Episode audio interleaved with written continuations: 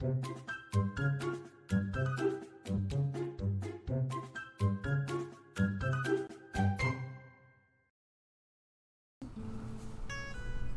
大家好，欢迎收听《给个说法》，我是德意法律事务所的林小编。那我们今天想要来跟大家做个闲话家常。我们今天想要来聊的话题是：外遇者可以休掉另一半吗？在我们开始之前，先让我来介绍今天的来宾苏律师。Hello，大家好，我是苏律师。是，那苏律师之前在我们给个说法的节目里面呢，也有聊过像是性骚扰啊，或是儿童性剥削，然后再来是像是雇佣承揽关系。那今天呢，我们要聊的东西比较特别一点，是关于婚姻方面的案件啦。那想要询问一下苏律师，因为起因是这样的，小编有一次在看新闻的时候，刚好看到最近有一个有一个新闻，它其实就是在讲说外遇者可不可以主动跟另一半提起诉讼，就提起离婚、诉请离婚这样子。而且那个案件为什么会吸引到我，是因为那个新闻上面还写到了宪法法庭。那我里面重点是想要请苏律师先跟听众朋友讲解一下民法第一零五二条，或是您可以先跟大家了解一下，就是所谓婚姻本身双方的责任、权利等等的。了解，好，嗯，那确实是近期一个蛮，就是蛮长，嗯，近期新闻有出现的一个有关宪法法庭的案例啦。对对对，那我们在那之前，可能先简单的跟大家讲一下它的背景事实，大概在讨论的是法条的哪些规定。是那基本上我们台嗯中华民国法律针对离婚有两种方式，一个当然就是合意的离婚嘛，啊那就是双方讲好，然后带证人去办理离婚登哦，最，简单的。最简单的两院离婚，没错。，peace，那没办法，两院离婚就只能透过裁判离婚的方式，嗯。简单来说就是提告。啊，那提告的状况下，离婚它其实是有法定的离婚事由的，嗯。也就是说，不是我今天觉得我要跟你分手、分开、离婚，我提告了，就当然会发生裁判离婚的效果，必须要有足以构成离婚的法定事由，要满足一些条件，没错，才能构构成裁判离婚。嗯，嗯那这部分规定就在民法的一零五二条一项跟二项。嗯那我们大家如果手边有条文，不知道会不会有，应该不会有。一零五二条一项其实就有直接举出了十个可以作为法定裁判离婚的事由。嗯嗯，那二项跟一项的差别在哪里？就是一到十项，当然呃一到十款的以外，其实很多时候婚姻之间发生一些状况，让双方没有办法继续维持婚姻。嗯但可能没有达到一零五二条一项的那十款的程度，这时候可能就会走二项。嗯嗯嗯，那二项我们有个通俗的称法，就叫做离那个婚姻的破绽主义，也就是说哦双方的婚姻已经发生了破绽，没有办法继续维持。嗯，那这时候可能就会透过二项来作为裁判离婚的基础。是那二项的部分呢，这边有提到说，除了前项以外的重大事由，就是前面一项的那十款以外的事由，呃，夫妻的一方可以请求离婚，但是事由应由夫妻的其中一方负责者，仅他方可以请求离婚。这也就是我们所谓的有责性的问题。也就是说，在属于二项的状况下，只有无责的那一方可以作为提告裁判离婚的角色。嗯，那像外遇这一种啊，它就是很明显看起来，因为外遇其实通常如果你不幸婚姻中不幸的发现另一半有外遇的这件事情，我目前有听过，或是看新闻媒体也很常报，大家会发现说我另一半有外遇的情况，比如对话、通讯软体，或是可能你发现你可能像大家有可能家里有车，有车你可能要换行车记录器，有些人的是在换的过程中。运气不太好的，没没想到的看到了那一也不确定是运气不太好还是运气好发现。对，那这些都是非常明确性的证据，因为这完全不需要再去另外去，它就是你就是出你就是出轨了，你就是你就是对不起我了。那很明显，这一方就外遇这一方，他就可以算是我们的有责。呃，对外遇方式，所以其实在，呃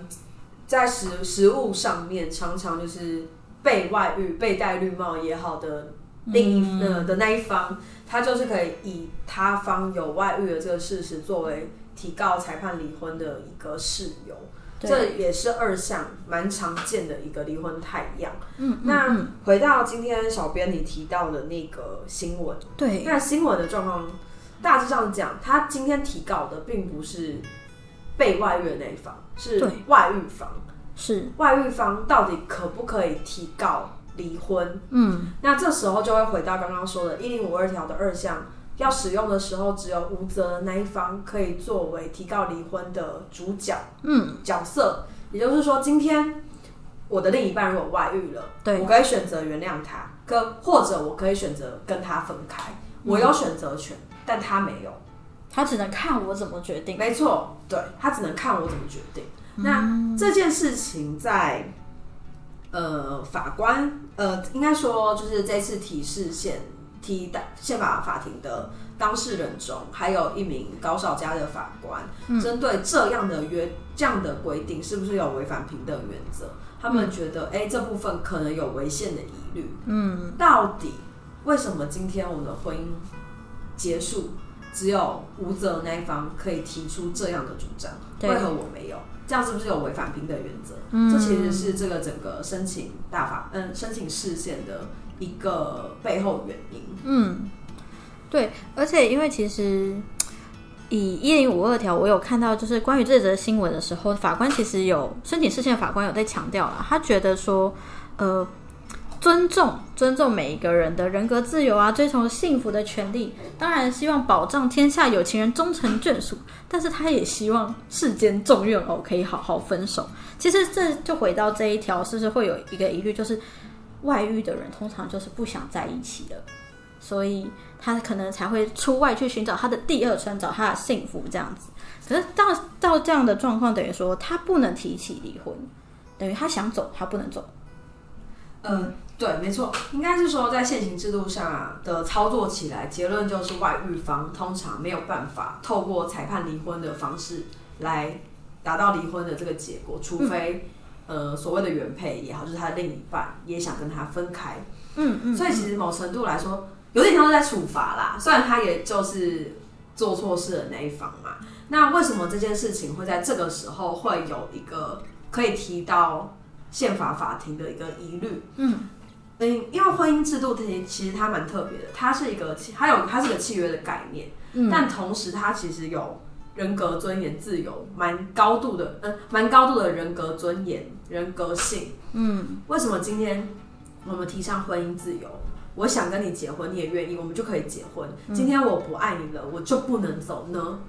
为什么不行？他其实可能背后想要带出的是这个概念，也就是说，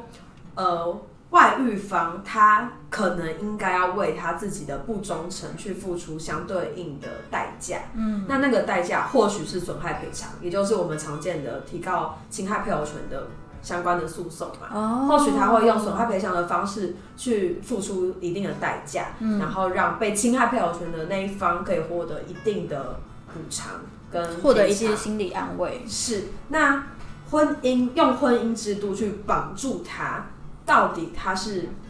一个处罚，还是这是对一个婚姻制度合理的、合理的，就是合理的处处置？嗯，这个到底是在保障谁？也就是说，对于嗯所谓的原配好了，嗯就是无过失的一方，对他来说，把一个想呃已经想外遇想离开的人嗯硬绑在他身边，真的是保障他吗？因为他们双方显然婚姻关系性爱基础一定已经破灭了，嗯所以他方才会做这个提告。那这个时候硬要维持这个婚姻制度，可以让婚姻制度保有婚姻制度的目的吗？这是一个其实蛮值得去探讨，可能不只是法律上层面的探讨，甚至已经升华到可能道德或是一些想法上。对，因为其实当然到底我也不知道大法官最后会做出怎么的判断。那婚姻制度的本身当然是希望婚姻的两方当事人。他们可以携手为这个婚姻的生活去做努力，然后一起奋斗，一起经营。那现在显然没办法做到这件事情，当然不可归责于没外遇的那一方，呃，也不能说不可归责，应该是说在外遇的状况下，我们就假设外遇方是错做错事的那一方好了。嗯，那我们我方嗯没有外遇的这一方，嗯，显然他没有犯错，嗯，但是这时候强求一个外遇的人继续跟他维持婚姻关系，已经没有办法达到婚姻的目的了。没有办法幸福美满了。对，那婚那这样子是不是就跟本来的婚姻制度有点违背？嗯，所以我觉得他要讨论的当然是损害赔偿责任，我认为一定要有嘛，因为这部分还是他违约在先。对，那不能够离婚，对于无过失的一方来说，就真的比较有保障吗？其实后来操作起来都比较像是一个处罚的感觉，一个监狱啦，没错但其实双方的婚姻一定是名存实亡的。那请问这样的制度设计上是不是会有疑问？我觉得这可能会是这一次事件的重点。那我也蛮好奇，不知道大法官这针对这部分会不会做出什么样的不一样的判断？对，而且因为宪法法庭原本是在今年二月的时候会说要宣判，可是因为不明原因，我们也不知道为什么。对他公告就是先就是宣布说要延长宣判期日。那我其实回到刚刚苏律师也讲的，就是我们今天这个婚姻已经走到这个地步了，真的还有要再继续把人家困住嘛？你已经知道他想走，可是反过来我也在想的是，可能对于原配，可能就是没有没有错的这一方，原配来说，可能难免会觉得心理上是蛮大的受伤吧，因为遇到这种状况。对，我觉得很多时候，呃，非外遇方他还是选择不离婚，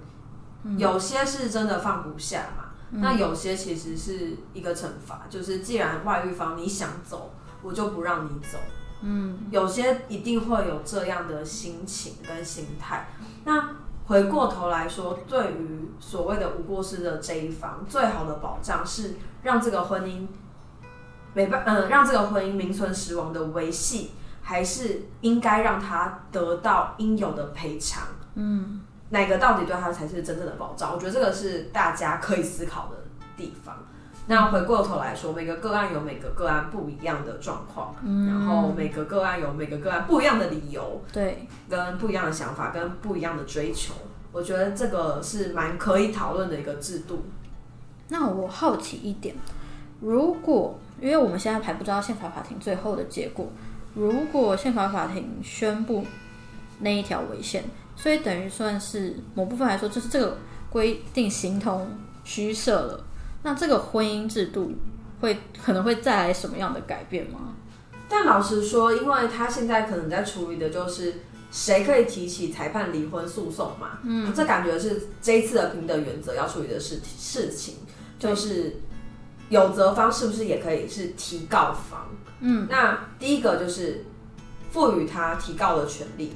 不代表他会拿到胜诉的判决，哦所以我觉得最后操作起来还是会去个案判断，嗯，到底我们如果假设今天大法官认为，哎、所有的人，无论是有责方或是无责方，都可以做裁判离婚的提出。嗯，那是不是必然提出裁判离婚就一定会离婚成功？也不一定。所以我觉得操作起来也不会必然的产生说，哎、外遇方是不是就一定可以离婚成功？这个我认为不一定，因为本来就是看个案。因为其实担心的点会不会是说，因为删除了这个规定，或是这个规定无效以后，会有一种感觉，看起来会有一种有好单像外遇方决定没有错，对，好像外遇没有错，他单方就可以决定这个婚姻是否要维持啊之类的。对，那第二件事情就是，如果啦，如果大法官这边在宣告违宪的话，我不确定实物上面会不会针对侵害配偶权的损害赔偿金额这边实物操作起来会有所调整。嗯，就或许提高是一种可能性，这个我觉得也都会需要长时间的去观察，因为毕竟每个案子就看每个案子的法官跟律师们会怎么样的去帮自己的当事人争取到最好的权益。我觉得这部分也静观大法官这边最后的决定。然后我觉得相对应的，对于一些权利在未来的伸张上面，我觉得都会有一些改变。一定会带来一些影响，但我们现在只能先等大法官这个视线的结果做出来以后，我们才会知道他后续会怎么样发展。没错，那我觉得也因此可以抛出一个议题，就是到底一开始的设计，呃，有责方才能够做，呃，无责方才能做提告这件事情，嗯，它的目的是什么？它到底要保障的是什么？它是处罚的概念吗？还是其实它在体系解释上面只是想要表达？有裁判离婚的事由，本来就要有法定事由嘛，所以当然会是没有法定事由那一方提告，因为对方才是需要被可规则的那一方。嗯嗯。所以回过头来说，今天外遇方要提告，嗯，赋予他提告的权限，那他也要能够讲得出来，对方有什么裁判离婚的事由，举证。没错，是啊，我认为是这样。嗯，因为假设以现在现行的二项来说，我们先不讨论有责方还是无责方可以提告，那裁判离婚必须要有法定事由。没错，没错。我不爱了，他会是一个裁判离婚的事由吗？还是我们不爱了才是一个裁判离婚的事由？我觉得这个东西在未来上面提告也都会是一个可以讨论的方向。对对对，究竟婚姻你今天要提起诉讼，你的事由？这这一件事情其实很多民众不知道，但这件事情其实蛮重要的。哇，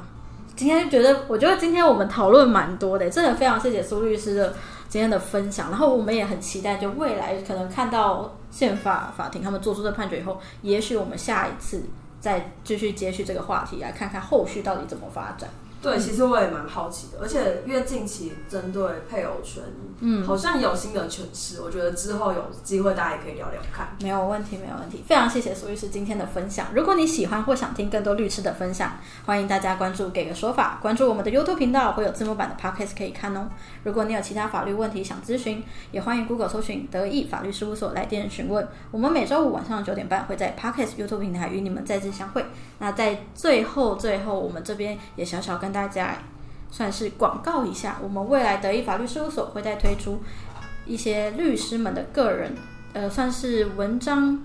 文章也好，或是针对某些议题，我们会做系列的小影片。所以大家如果有兴趣的话，欢迎锁定我们的频道。我是林小编，我是苏律师。那谢谢您收听《给个说法》，我们下次再见，拜拜。